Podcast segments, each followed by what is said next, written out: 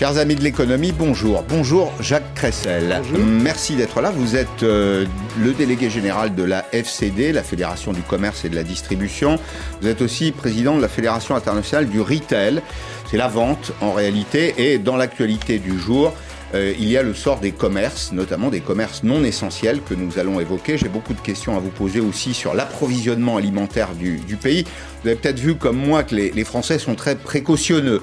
Ils ont fait le plein pour partie. Bon, il y a une petite décrue maintenant. Mais avant d'en venir à tous ces sujets, vous savez que Periscope ne fait jamais de politique, mais nous aimons beaucoup les chiffres, nous aimons l'économie. Et dès qu'il y a un petit peu d'économie, eh bien, euh, on tourne notre caméra, ou en tout cas nos centres d'intérêt vers euh, ces sujets. Vous savez que le bras de fer avec euh, la Turquie a conduit notamment à un boycott des produits français. Eh bien, ça a piqué ma curiosité. Je me suis demandé quelles étaient les performances de l'économie économie turque. D'abord, un peu de géographie, 83 millions d'habitants, c'est un grand pays. Euh, 11 000 euros de PIB par tête. Là, en revanche, c'est très faible. Eh bien, le pays est aux, aux prises avec une, une, crise économique euh, sérieuse, crise économique et budgétaire euh, sérieuse. La valeur de la monnaie a baissé de 35% depuis le 1er janvier.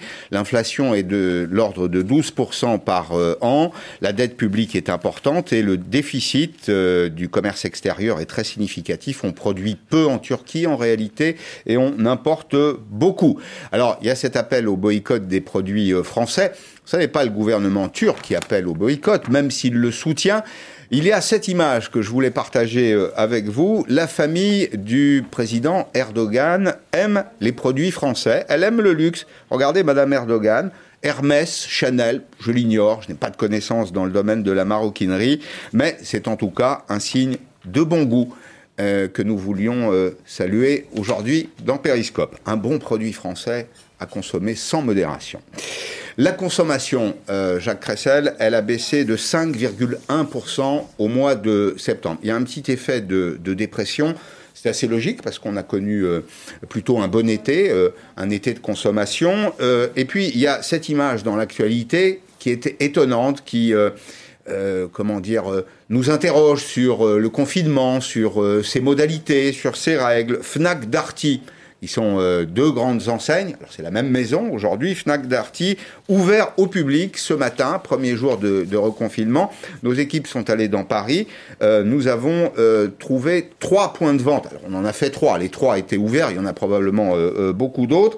Alors les, deux enseignes s'appuient sur les dérogations qui ont été accordées à certains secteurs, notamment ceux qui fournissent du matériel de bureau aux salariés qui sont en télétravail. Et c'est vrai que c'est une partie euh, de l'assortiment de ces, de ces deux euh, euh, points de vente, de ces deux enseignes. Est-ce que euh, le décret, tel que vous l'avez lu, le décret sur le reconfinement, les autorise à ouvrir Ou est-ce qu'il y a quelque part une zone d'ombre? Non, le décret dit qu'un certain nombre d'activités très longues, d'ailleurs, une page mmh. entière, sont autorisées à ouvrir, notamment tout ce qui tourne autour de la vente de produits électroniques, ce qui est l'activité principale de Fnac Darty. Et donc, à partir du moment où, effectivement, euh, la plus grande partie des produits qu'ils vendent sont autorisés, euh, il a été considéré que euh, le reste du magasin pouvait ouvrir. Euh, on ne va pas euh, se mettre à fermer tel ou tel rayon euh, de cette façon-là, parce qu'on voit bien que c'est complètement absurde. Et donc, compte tenu notamment aussi de la concurrence hein, qu'il peut y avoir d'Amazon mm -hmm. sur ce genre de produit, Fnac Darty a considéré que l'interprétation des textes lui permettait d'ouvrir globalement euh, ces magasins. Est-ce que vous avez été en contact avec les dirigeants? Est-ce que vous savez si le ministère de l'économie, euh, la direction de la répression des fraudes a pris contact avec euh, les dirigeants de Fnac Darty? Il y a naturellement toute une série de contacts, parce que vous avez vu que certains mmh. libraires, petits libraires, euh, protestent sur ce sujet. Il y a d'ailleurs des réunions qui se tiennent en ce moment même. Mais ce que je peux vous dire, c'est que les éditeurs sont extrêmement demandeurs. Bien sûr. Parce que leur sujet aujourd'hui, c'est de vendre leurs livres. Et donc, euh, s'ils ne peuvent pas vendre leurs livres d'une manière générale, c'est toute la profession du livre qui va s'effondrer. Et donc, euh, c'est un sujet, en réalité, qui doit nous amener à nous poser la question de savoir mmh. s'il ne faut pas que les magasins soient ouverts. Nous, nous sommes très clairement pour la réouverture des commerces et notamment des librairies dans 15 jours. Le président de la République a dit qu'on pouvait le faire dans 15 jours, qu'on examinerait le dossier. On voit bien que ce sont des endroits où il n'y a vraiment pas de risque c'est vraiment l'endroit où il y a le moins de risques euh, globalement, qu'en même temps, on est à la veille de Noël. À la veille de Noël, demander à un commerçant de fermer sa boutique, c'est lui demander de se couper les deux bras en même mmh. temps. Mmh. Ça, ça n'est pas possible du tout. Mais on voit bien d'ailleurs qu'il y a des, limites, là, ce, ce, confinement, dans la, dans la, définition des règles. Vous citez l'exemple des libraires. Évidemment, en amont des libraires, il y, a, il y, a, les éditeurs, pour ajouter les imprimeurs, parce que les livres sont imprimés.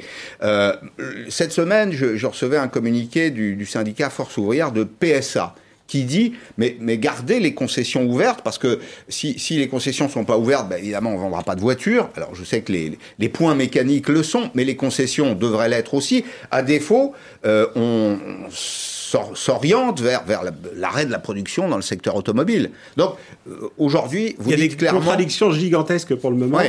Et le sujet, c'est naturellement la situation sanitaire. Hein. Euh, elle est majeure. En même temps, il faut faire en sorte, parce que ça risque de durer, tout le monde le sait, d'avoir une activité économique qui reste une activité normale. Mm. Le commerce en France, c'est le premier employeur de France. C'est 3 600 000 emplois. Donc c'est essentiel pour aujourd'hui et pour demain. Si le commerce demain est obligé de fermer très largement avec toute une série, quelle que soit la taille d'ailleurs, des petits, des grands, on voit bien dans l'habillement depuis quelque temps, qu'est-ce qui va se passer dans nos villes? Le sujet, c'est l'avenir de nos villes, c'est l'avenir de l'emploi. Nous sommes le premier recruteur de jeunes peu qualifiés dans le pays. Mhm. Si je, tire un peu le, fil Fnac Darty, euh, pourquoi est-ce que le BHV, après tout, n'ouvrirait pas, puisque le BHV vend euh, un, espace de bricolage, à ma connaissance, bricolage, jardinerie, etc. Tout ça, c'est autorisé. Pourquoi est-ce qu'il n'ouvrirait pas? C'est son activité, euh, ça n'est pas son activité principale. C'est ça, le déterminant. C'est ça qui compte quand vous entrez dans le magasin. malheureusement, je suis favorable à la réouverture le plus rapide possible du BHV.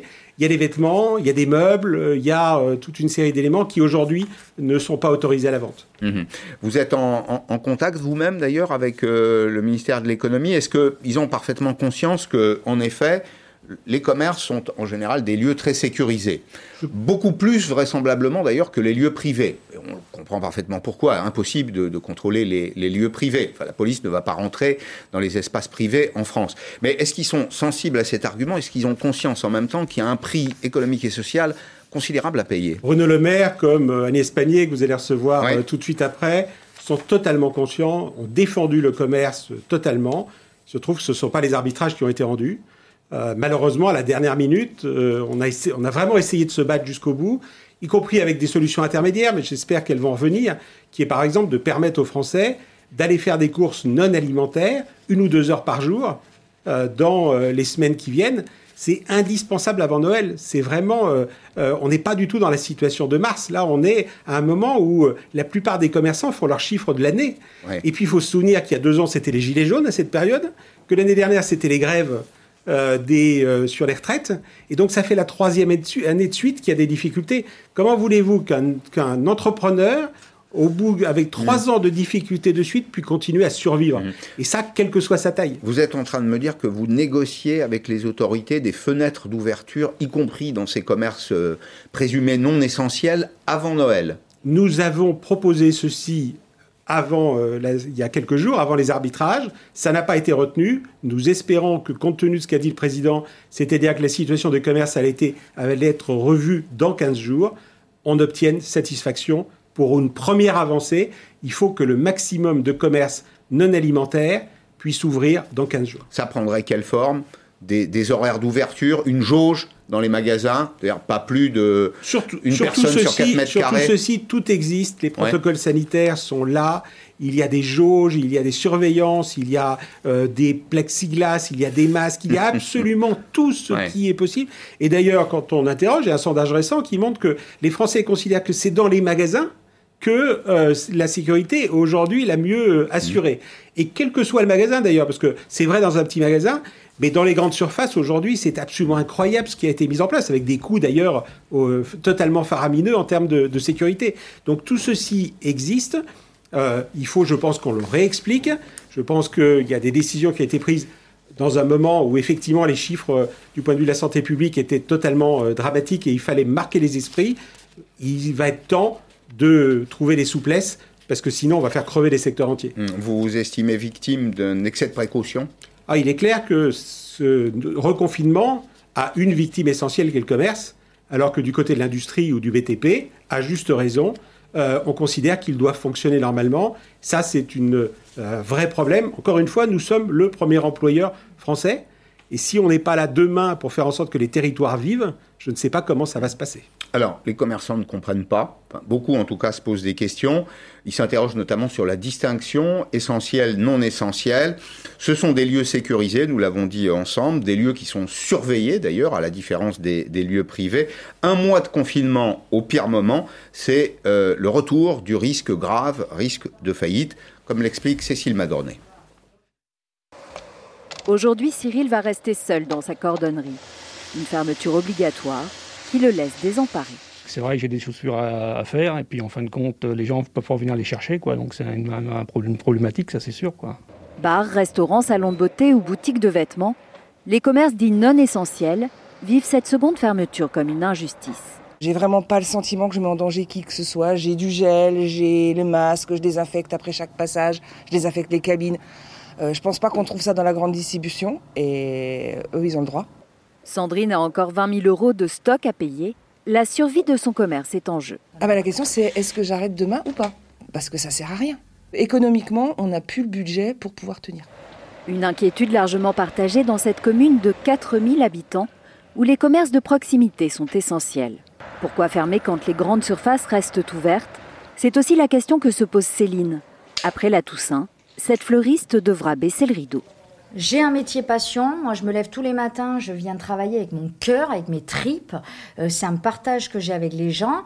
Euh, et, du coup, euh, fermer au-delà de l'aspect financier, oui, c'est une grosse atteinte psychologique parce que, parce que moi, mon métier, c'est mon équilibre. Ces petits commerçants aimeraient obtenir des dérogations pour continuer à travailler en appliquant toutes les précautions sanitaires nécessaires. Alors, pendant qu'on diffusait le reportage, message qu'on m'adresse sur Twitter, Delphine Gaston, puisqu'on parlait tout à l'heure des, éditeurs, des imprimeurs, des éditeurs et des libraires, elle me dit, il y a aussi les auteurs, bien sûr, il y a les auteurs, et euh, il faut dire qu'il y a un vrai foisonnement, il y a une vraie création en France dans ce, dans ce domaine. Vous avez aussi le reportage comme moi. Euh, bon, on sent se, profiler un rapport de force petit commerce, euh, grand, grand commerce, grande, grande distribution. C'est vrai que c'est assez peu compréhensible c'est franchement assez malsain d'arriver à ça parce que euh, on voit bien que finalement on crée des oppositions. Ça n'est certainement pas en fermant d'autres mmh. magasins qu'on va régler le problème. Euh, mais naturellement, il y a des. Euh, chacun parle avec ses tripes dans ces cas-là. Mmh. ce n'est pas en disant que la sécurité est mieux assurée dans un petit magasin que dans un grand, alors que ça n'est pas exact le sujet majeur, c'est il faut que tout le monde puisse rouvrir. Euh, c'est certainement pas en étendant les fermetures qu'on va euh, faire en sorte que la France vive mieux. Mais dans de telles conditions, il n'y a plus de confinement. Oui, mais c'est pour ça qu'il faut trouver des solutions euh, intermédiaires, faire en sorte que, hmm. par exemple, sur les librairies, sur les grandes surfaces en matière de jouets, parce que elle, le sujet est à Noël, qu'on trouve des solutions euh, consistant à garder le confinement, mais que les euh, Français puissent sortir juste une ou deux heures par jour, mm. donc rester confinés par ailleurs, euh, de façon à, effectivement à associer la sécurité sanitaire et en même temps un minimum de sécurité économique. Que derrière, il y a effectivement des chefs d'entreprise, des salariés. Le, ministre hier, Renaud Le Maire, disait 200 000 200 000 magasins vont être, sont obligés de fermer aujourd'hui. C'est effarant quand on mm. voit ça. C'est vraiment un arrêt économique complet mm-hmm. d'un secteur qui euh, est un des secteurs les plus dynamiques en France. Est-ce qu'il est par ailleurs un peu déconsidéré? En France, quand on va puiser dans la littérature, y compris du, 19e siècle, que, j'aime beaucoup, euh, chez Zola, euh, on parle de pays de boutiquiers. C'est pas un qualificatif, comment dire, c'est pas un qualificatif agréable. On va dire les choses comme ça. Euh, est-ce que le commerce est déconsidéré en France? C'est-à-dire qu'il y aurait une certaine forme de, noblesse de la production industrielle, euh, la stature de l'ingénieur, y compris d'ailleurs la stature de l'ouvrier dans la classe ouvrière. Et puis au milieu, là, entre l'offre et la demande, le commerçant qui ferait un boulot de négoce pas très honorable en fait. C'est tout à fait clair. En France, on n'aime pas le commerce et on a des succès formidables en matière de commerce. C'est étonnant, oui. Pendant longtemps. On adore l'industrie et ça fait 20 ans qu'on détruit l'industrie française progressivement, euh, comme on l'a vu malheureusement avec toute une série de mm. décisions. Je crois qu'aujourd'hui, il faut avoir conscience que tout ça, c'est le même ensemble. Mm. Un téléphone, euh, euh, aujourd'hui, ce sont d'abord des services. C'est relativement peu de l'industrie. Mm. Si on sépare l'un de l'autre, ça ne sert plus à grand-chose, juste à téléphoner, pas à ce que les gens font aujourd'hui. Le commerce aujourd'hui, il est en train de se moderniser de façon absolument incroyable. On le voit à travers ce qu'on appelle le modèle omnicanal, dans lequel euh, chacun peut acheter euh, chez lui, récupérer ailleurs, euh, le faire partout. Regardez ce qui se passe en matière de restauration, avec cette possibilité d'avoir des, des plats tout prêts, des plats à cuisiner. tout ceci se développe de façon extraordinaire. Oui, c'est ce qu'on appelle... Et ça, c'est quelque chose qui est considéré comme finalement secondaire euh, et effectivement, il y a les activités nobles et les activités qui ne le sont pas. C'est vraiment une caractéristique mm. française.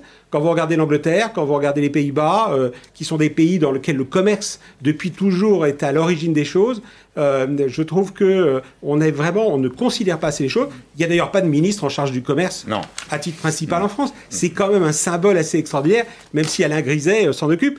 Au titre des PME, ce qui est assez paradoxal pour le premier euh, secteur avec les plus grandes entreprises françaises. nous, sommes une puissance navale, nous avons été une puissance navale dans, l'histoire, l'Angleterre aussi, euh, la, Hollande, la Chine, et nous sommes le pays dans lequel, en effet, tout le monde comprend le lien entre les échanges, euh, la marine, les échanges et le commerce. Euh, nous sommes le dernier pays dans lequel on est de la considération, en effet, pour le commerce. C'est dommage, c'est dommage parce que il y, a de surcroît la question que vous souleviez tout à l'heure, qui est celle de l'aménagement du territoire. La, la, France n'est pas un pays très concentré. Il y a bien sûr des métropoles, mais il reste des petites villes, il reste des villes moyennes, et la disparition. D'ailleurs, c'est la première ligne. Hein, euh, ce sont peut-être les premières victimes du, du, de la crise. dans, dans ces villes, le commerce, il est extrêmement structuré structurant.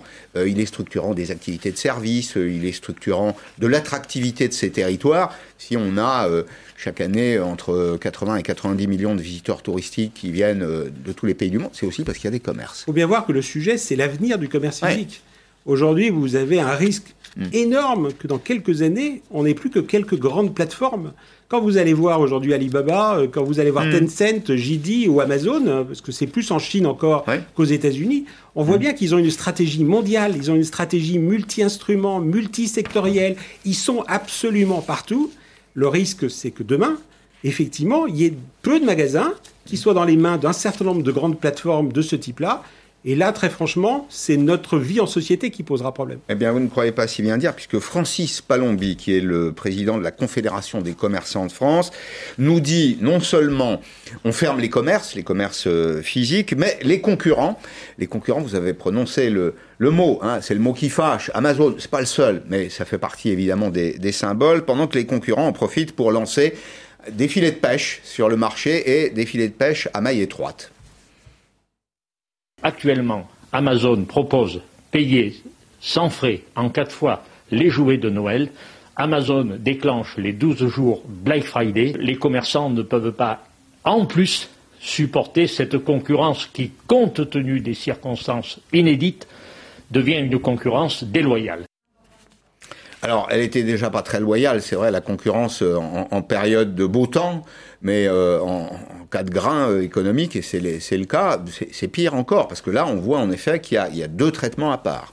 Oui, mais on peut se dire, c'est affreux, il faut leur interdire de faire des promotions. Non, on peut pas. On sait très bien qu'on n'y arrivera pas. Bien sûr. Donc la solution, c'est au contraire de moderniser notre commerce à nous. Hmm. Moi, j'ai demandé au Premier ministre qu'il y ait, à côté du plan de relance, qui ignore totalement le commerce, lui aussi, un vrai plan désormais de digitalisation du commerce. Il faut mettre plusieurs milliards sur la table pour faire en sorte que l'ensemble des commerces français ait la capacité, et notamment les petits commerces aujourd'hui, ait la capacité à offrir euh, des produits sur Internet et autres, de façon à, y compris, faire face à des crises telles qu'aujourd'hui et sans mettre d'un côté le petit commerce, de l'autre côté les centres commerciaux, les grandes surfaces. Il faut une stratégie globale du commerce. Mhm. On n'a absolument pas de cette stratégie aujourd'hui en France, et c'est ça notre sujet majeur.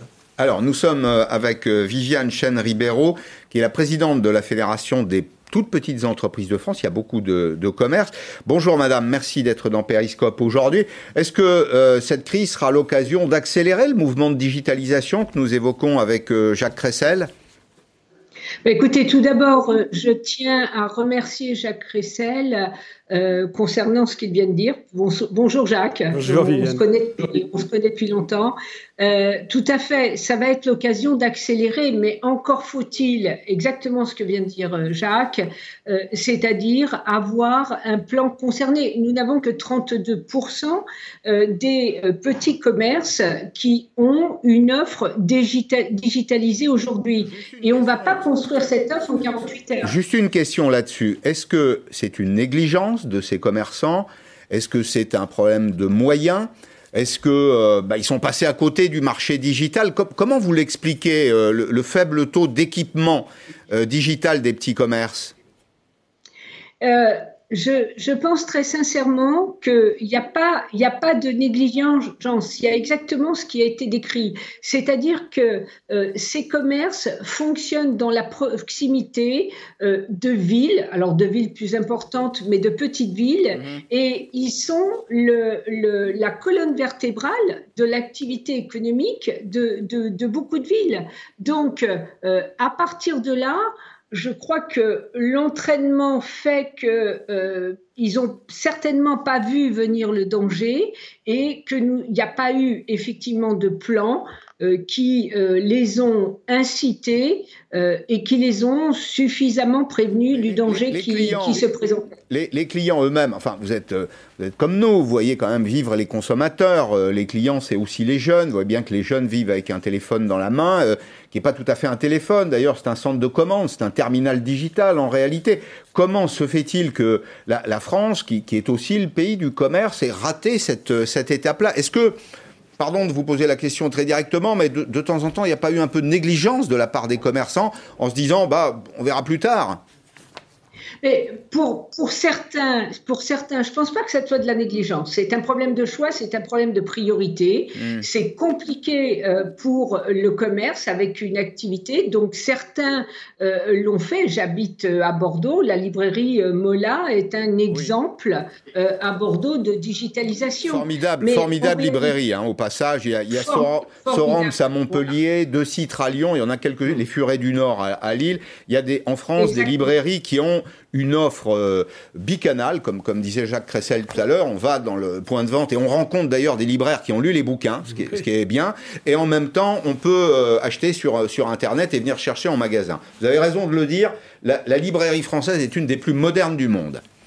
Et exactement, et donc euh, certains s'en sortent, mais vous avez à l'heure actuelle euh, le, sentiment d'injustice qui est euh, ressenti. Effectivement, ça va être, ça va être les fleuristes, ça va être un certain nombre d'activités qui sont directement en concurrence avec la grande distribution. Mais Jacques a très bien décrit ça dans, dans les propos que vous avez tenus juste avant mon intervention, et c'est là qu'il va falloir intervenir. Parce que toute cette transformation maintenant, tout le monde en est conscient, il va falloir euh, la faire.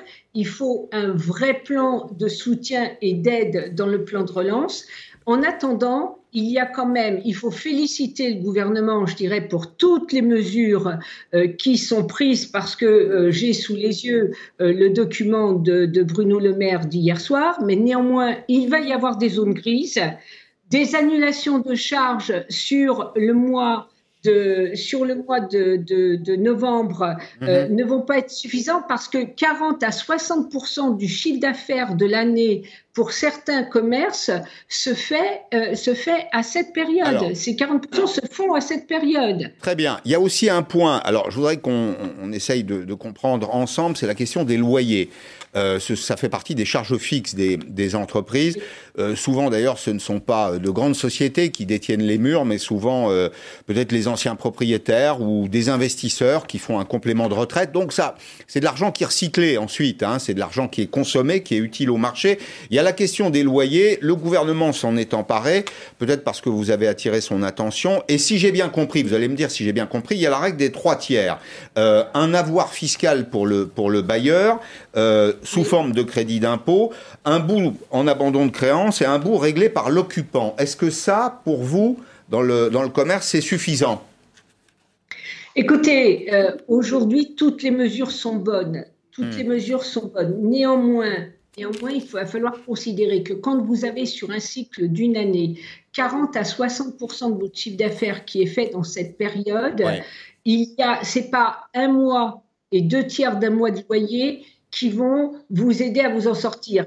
Pour euh, celles qui, conservent une activité, pour ceux qui conservent une activité euh, et qui n'ont pas perdu plus de 50% de leur chiffre d'affaires, ou qui vont perdre 50% de leur chiffre d'affaires, vous aurez une, euh, il y aura une aide ou 2500 euros ou de 10 000 euros. Mais en réalité, tout le profit de l'année, tout le profit de l'année se fait à cette période. Mmh. Le reste de l'année est un, est un euh, je dirais, on couvre peut-être les charges, on paye les charges, mmh, le profit de l'année mmh. se fait à cette période. Donc il y a vraiment, c'est là où on va avoir un certain nombre de cas, et on sait très bien qu'il y a des secteurs euh, où la digitalisation, par exemple, n'y fera rien. Je vous prends l'exemple des coiffeurs. La digitalisation n'y fera rien. Bien sûr. Bon, écoutez, en tout cas, merci pour ces, explications. On parle un peu de notre quotidien. Merci, euh, euh, Madame euh, Chaise Ribeiro. On parle de notre quotidien, on parle de, notre vie, de la relation qu'on a, parce que le commerce est socialisant. c'est utile sur le plan économique, c'est utile sur le plan social. Une des questions qui se pose et qu'on va se poser ensemble, Jacques Cressel, c'est est-ce que nous sommes en situation, en état d'amortir ce deuxième choc oui, dit Bruno Le Maire, le ministre de l'économie, en dépit de la récession qui est prévue pour cette année 2020, à moins 11%, il le disait ce matin sur France Inter. Nous aurons euh, un chiffre de récession pour 2020 que nous avions établi à moins 10%. Je vais le réviser. Je vais le réviser de manière modérée. Nous fixerons la récession à moins 11% pour 2020. Mais vous voyez que c'est une révision qui est modérée, justement parce que nous avons eu un troisième trimestre très fort qui traduit une chose simple. La capacité de rebond de l'économie française est considérable. Les fondamentaux de l'économie française sont très bons.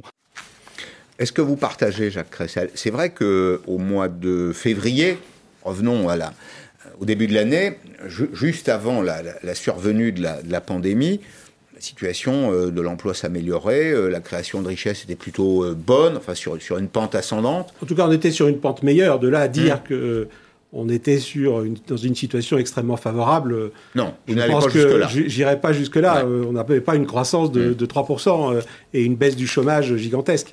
ce qui est vrai, c'est que des secteurs sont repartis, heureusement, mais pas tous. Quand on prend l'aéronautique, quand on prend l'automobile, euh, en plus avec la fermeture des concessions, euh, mmh. ça ne va pas améliorer les choses. Euh, quand on voit le commerce qui va naturellement plonger dans les temps qui viennent, on voit bien que ça va être difficile. Et le sujet, c'est de savoir comment on sort de tout ceci et comment on donne des perspectives d'avenir. Et, quand, quand, oui, la question Le consommateur va être clé dans tout ça. Mmh, mmh. Parce qu'aujourd'hui, le consommateur, il a plutôt peur de l'avenir. La preuve, c'est qu'il a mis de côté de l'ordre de 100 milliards d'euros euh, euh, ces temps-ci, et que quand on l'interroge, il a plutôt envie d'économiser et d'épargner plus plutôt que de dépenser. Parce qu'il a peur. Parce qu'il a peur. Oui, il a peur. Et donc, euh, et, on le comprend globalement. Et donc, comment on fait pour réenclencher les choses à court terme? Parce que si ça dure pendant, du point de vue économique, de manière difficile pendant plusieurs années, on voit bien que là, on, a un vrai, un vrai problème, et notamment avec les jeunes. Alors, on a un bouclier anti-faillite, hein, dont je parlerai dans, quelques minutes avec Mme euh, Madame Pannier-Runacher, qui, qui, est ministre euh, déléguée à l'industrie. Juste un mot peut-être de l'approvisionnement alimentaire, parce que c'est une question qui se, qui se pose. Euh, la grande distribution euh, reste ouverte. J'ai reçu cette semaine un communiqué de l'ANIA qui regroupe les, les, producteurs de l'agroalimentaire. Bon, tout le monde est en ordre de bataille, si je puis dire. Euh, une espèce d'armée des, des, ombres alimentaires qui veille au, au grain. Pas de difficulté dans ce domaine. Pas de difficulté. On a eu des, ces deux derniers jours des demandes un peu excessives dans nos magasins. Euh, de qui euh, Non, mais de, de, la part des consommateurs ah, qui sont venus euh, hmm. doublement des achats de papier toilette, plus 60% hmm. sur les œufs ou sur le beurre. C'est, je l'ai dit et je, je, le répète, il n'y a aucune raison de s'affoler. Les magasins vont être ouverts, les produits sont là, il n'y a aucune difficulté. D'ailleurs, on constate ce matin plutôt une baisse assez sensible des, de la demande. En gros, tout le monde a eu peur qu'il y ait beaucoup de monde dans les magasins, donc, tout le monde y est allé en même temps, ce qui n'est pas une bonne idée. Il y a eu un pic, je retiens qu'il y a eu un pic sur le papier toilette jeudi. Exactement. Bon, et sur les pâtes aussi, hein, sur Les, produits de base. Généralement sur les produits de base. Bon, merci beaucoup Jacques Cressel d'être venu dans Periscope. Dans quelques instants, Agnès Pannier-Runacher, beaucoup de questions à lui poser. On va détailler évidemment le plan du gouvernement, voir comment euh, le gouvernement entend faire euh, pour euh, notamment les prêts directs aux entreprises.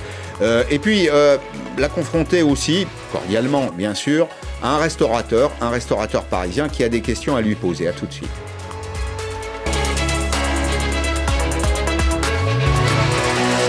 Laissez-vous guider.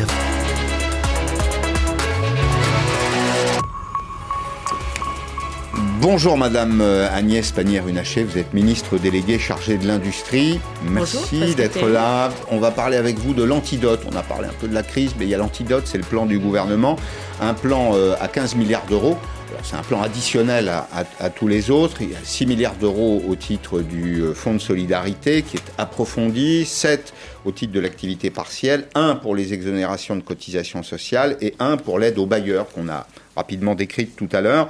Le chômage partiel, il est maintenu jusqu'au 1er euh, janvier euh, de l'année prochaine, en espérant que ce sera la dernière étape et qu'on pourra se remettre normalement au travail au 1er janvier. D'ailleurs, vous le pensez, vous?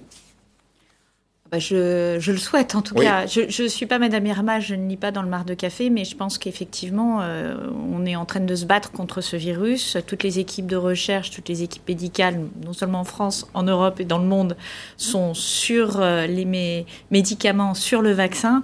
Donc on va finir quand même par avoir sa mm. peau à ce virus. 15 mm. milliards d'euros, ça va être suffisant pour euh, maintenir l'outil de production en étape. La politique du gouvernement aujourd'hui, c'est socialiser au bon sens du terme d'ailleurs hein, les revenus des ménages et euh, la capacité des entreprises à produire demain. La politique du gouvernement, c'est protéger les salariés pour pas qu'ils perdent leur travail alors qu'ils sont dans des entreprises qui en temps normal fonctionnent très bien et pour que ces entreprises puissent rebondir dès qu'elles pourront reprendre le travail de manière normale.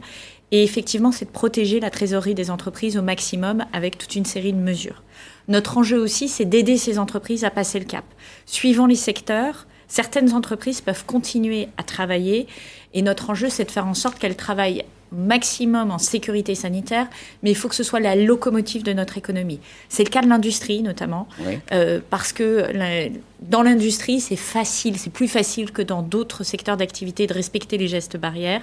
Et aujourd'hui, il y a de la production dans les usines, il y a du travail dans un certain nombre de bureaux d'études. Un niveau satisfaisant globalement, partout? À un niveau satisfaisant avec des situations très hétérogènes. On ne va pas se mentir dans l'aéronautique. Avec euh, la chute de l'aviation commerciale, c'est difficile d'aller placer des commandes d'avions et d'augmenter les cadences. Mais vous avez des secteurs qui se portent encore bien, qui continuent à, prospérer, à se développer. Et il faut qu'on fasse le maximum pour les pousser parce que ce sont nos locomotives qui vont permettre de tirer le reste de l'économie. Donc ça, c'est très positif. juste une question sur l'automobile. Vous avez entendu tout à l'heure avec Jacques Cressel, on parlait des concessions automobiles. Euh, le syndicat euh, FO chez PSA dit si on ferme les concessions, on va arrêter la production. Quelle est la réponse là? La réponse, c'est qu'on a justement autorisé la possibilité de retirer les voitures commandées parce que c'est ça qui bloque la production. C'est-à-dire que lorsque les voitures sont produites, elles ne peuvent pas être stockées indéfiniment sur euh, des parkings. Il faut que les clients puissent les retirer. Et ça, ça sera autorisé dans des conditions strictes, bien sûr, sanitaires, mais c'est une des évolutions que nous avons fait par rapport au précédent confinement. Alors, euh, une aide aux chefs d'entreprise, une aide aux entreprises qui sont en difficulté. Alors, c'est rarement des entreprises industrielles, souvent ce sont de petites entreprises. On va quand même rappeler qu'il y a 1500 euros pour tous, c'est ce que j'ai compris hier soir. Vous, me faites un peu le service après-vente de ce que j'ai entendu hier euh, du, du, ministre Bruno Le Maire. Moi, j'ai compris, j'ai entendu 1,6 million d'entreprises aidées au total. C'est ça? C'est bien ça C'est ce que nous avons déjà fait avec euh, le fonds euh, de solidarité. Hein. c'est le nombre d'entreprises qui ont été accompagnées. Et on fait l'hypothèse que nous prolongeons ce plan d'urgence. Au fond, nous avons deux pieds dans notre politique. Le plan de relance, le plan d'urgence. Le plan d'urgence, c'est pour les entreprises qui ne peuvent pas fonctionner normalement. Le plan de relance, c'est pour les autres entreprises. Et les deux doivent avancer de conserve. Mhm. Les 1,6 million d'entreprises, ce sont celles qui sont fermées aujourd'hui. Donc là, c'est très clair. Pas de chiffre d'affaires, il faut faire le maximum pour les aider, euh, jusqu'à 10 000 euros par mois pour les entreprises de moins de 50 salariés. Euh, une exonération des cotisations sociales qui est automatique, qui ne s'est pas discutée. Hmm. Donc je sais que certains reçoivent des courriers des URSAF, on, vient d'en parler, mais ça c'est normal, les URSAF elles automatisent leur envoi de hmm. courrier. Vous imaginez bien que le confinement ayant été annoncé mercredi soir, euh, il peut avoir euh, un petit peu de délai dans la communication, mais le 5 novembre, il n'y aura pas de prélèvement de cotisation URSAF pour les indépendants. Très bien. Voilà. Pas de pénalité non plus. Alors ceux qui ont reçu le petit document document qu'on va montrer à, l'écran, c'est un appel de cotisation de l'URSSAF, hein, puisque quand on est profession libérale, c'est du, du les automatiser euh, dans les, systèmes d'information de mhm. l'URSSAF, mais je vous rassure, il n'est pas question d'appliquer des pénalités aux entreprises qui ne paieraient pas leurs cotisations. Vous avez reçu ça, vous êtes chef d'entreprise, vous êtes profession libérale. Si vous rentrez dans les catégories qui sont concernées par les exonérations, c'est-à-dire fermeture obligatoire ou ouverture mais perte de 50% de, de chiffre d'affaires ou indépendant, alors il n'y aura pas euh, de prélèvement de cotisation sociale. Ça nous paraît légitime en ce moment d'alléger au maximum euh, la trésorerie des entreprises. Il y a un autre front, j'y reviens, on l'a évoqué tout à l'heure avec Jacques Cressel, c'est la question des loyers.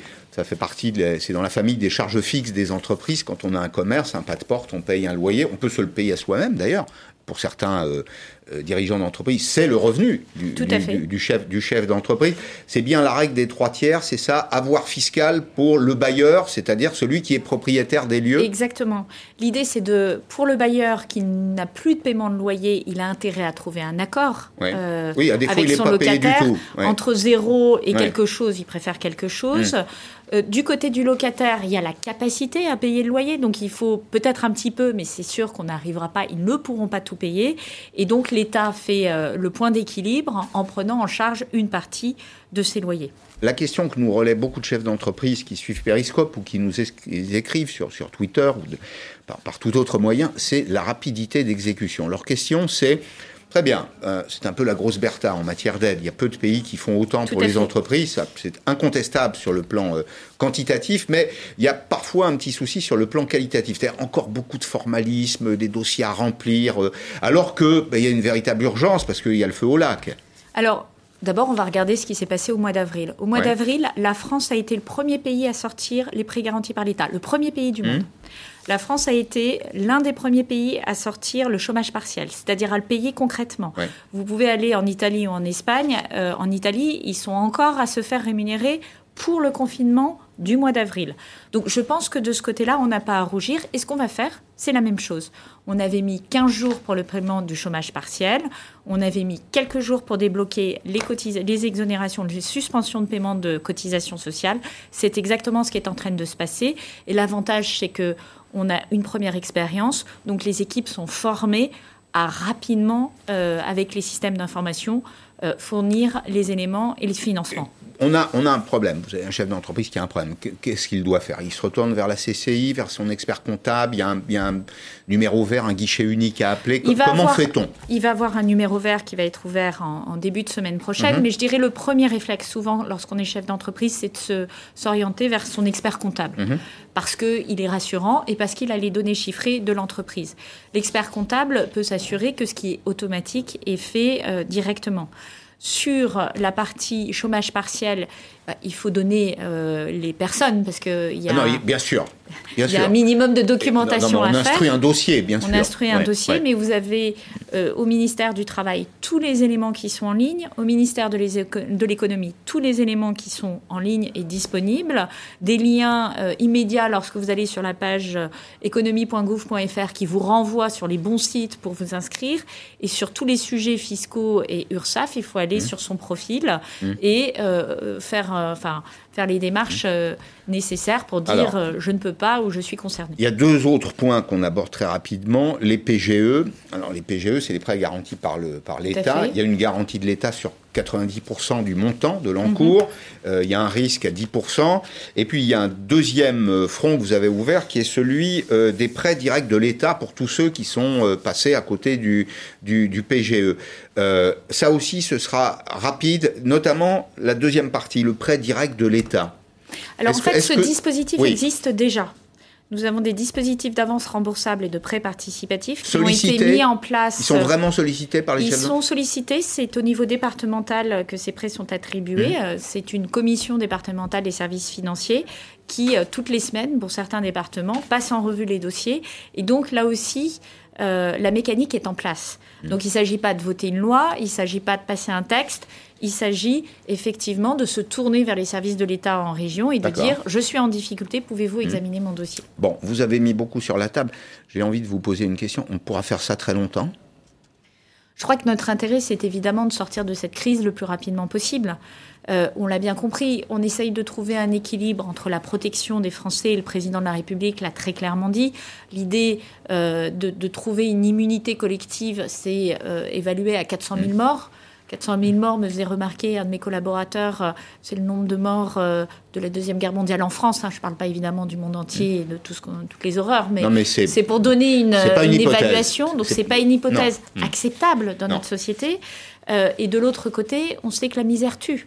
Donc l'enjeu n'est pas de, que notre pays devienne pauvre. L'enjeu, encore une fois, c'est de protéger les salariés, de protéger les indépendants au maximum, de se dire que c'est une crise inédite et que fort heureusement elle ne reviendra pas toutes les deux semaines et que donc on peut amortir cette crise. C'est l'avantage d'un État qui est puissant et qui est capable de gérer le temps long euh, et qui pourra rembourser sur ce temps long euh, le coût de cette crise. Et c'est surtout de jouer le rebond de la croissance.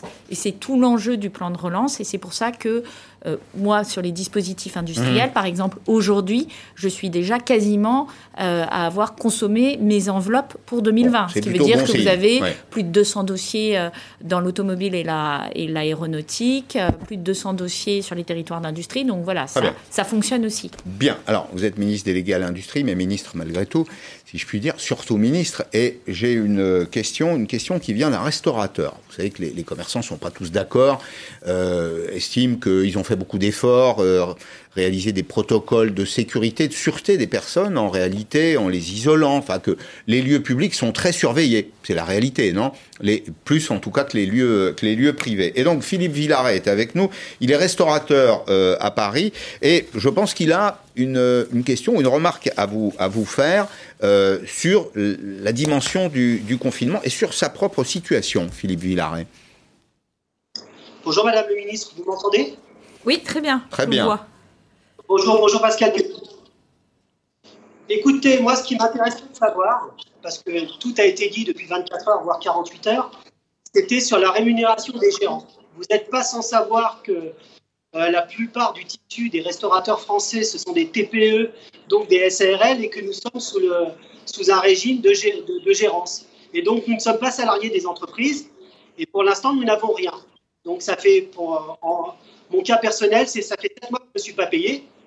Donc, je voulais juste savoir, est-ce que, est que, vous allez penser à nous à un moment et, de quelle manière? Madame Pannier-Runacher Alors, sur ce sujet-là, c'est pour ça que nous avons monté euh, le fonds de solidarité de 1500 euros pour la État jusqu'à 10 000 euros. Parce pour les entreprises de, Pour les entreprises qui, du coup, peuvent payer les gérants. Oui. Donc pour les TPE. C'est 10 000 euros. Je voudrais vraiment qu'on comprenne. Ça sert à quoi Jusqu'à 10 000 euros, c'est euh, en, gros, euh, en fonction de votre perte de chiffre d'affaires et de vos charges. La moitié du chiffre d'affaires, à peu de choses près, c'est ça? Non, pas nécessairement. C'est-à-dire qu'à partir du moment où vous êtes fermé, vous présentez votre dossier et la situation de l'année dernière, la situation de cette année, on voit bien qu'il y a un écart euh, sensible, et le sujet, c'est de vous permettre de passer le cap avec cette aide euh, sur le mois. Et donc, c'est jusqu'à 10 000 euros en tenant mmh. compte de vos charges, notamment mmh. euh, les loyers, et en tenant mmh. compte du fait qu'il faut vous rémunérer. Est-ce que, Philippe Villaret, vous avez sollicité ces, aides Est-ce que vous les avez demandées simplement J'ai compris que vous ne les avez pas obtenues, ou... mais est-ce que vous les avez vraiment Oui. En fait, j'ai obtenu 2500 euros mais cet argent va dans les entreprises. Pas, pas de l'argent que, je m'attribue forcément. j'ai des choses à payer. Je pense à déjà sauver mon outil de travail avant de me, avant de me rémunérer. Donc, cet argent ne va pas dans ma poche. je pense plus à quelque chose de personnalisé pour l'ensemble des restaurateurs, des gens qui n'ont pas d'argent, justement, et qui vont, et, pas, quand vous parlez des 10 000 euros, vous parlez, cet argent va encore rentrer dans les caisses de l'entreprise. Bien sûr. Pas dans les caisses forcément. La différence entre les 1500 et les 10 000 euros, c'est que les 1500 euros étaient effectivement tout juste pour euh, faire face à la situation hmm. de trésorerie de l'entreprise. Lorsque vous avez 10 000 euros, en tant que gérant, c'est comme ça que fonctionnent hmm. les, entreprises, vous pouvez prélever une rémunération qui est hmm. destinée à couvrir euh, votre propre rémunération. C'est bien l'enjeu de ces 10 000 euros. Dernière question, euh, réponse rapide, je sais que c'est complexe, mais quand même euh, un espoir, un horizon. Ce que veulent les Français aujourd'hui, c'est qu'on leur donne une date. Alors je sais que vous n'allez pas me dire on sortira de la crise le 4 février, mais l'horizon c'est quoi?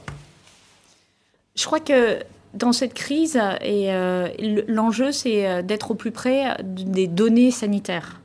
Hmm. Et ça, il va vivre avec le virus, ça veut dire faire le maximum dans le jeu de contraintes hmm. qui est lié au contexte sanitaire. Hmm. Aujourd'hui, on est dans un jeu de contraintes très fort. Et on sait grosso modo quelle est la situation à 2-3 semaines. Hmm. Parce que c'est la dérivée de la situation aujourd'hui. On connaît la dérivée de lorsque vous avez le nombre de personnes qui, qui, est positif, vous savez à 2-3 semaines ce que ça donne sur le système de santé. Donc, il va falloir être patient. Euh, les vaccins, l'horizon des vaccins, c'est plutôt euh, milieu d'année prochaine, avec une incertitude sur leur capacité à mm. nous donner une, euh, des, mm. des, anticorps suffisamment solides.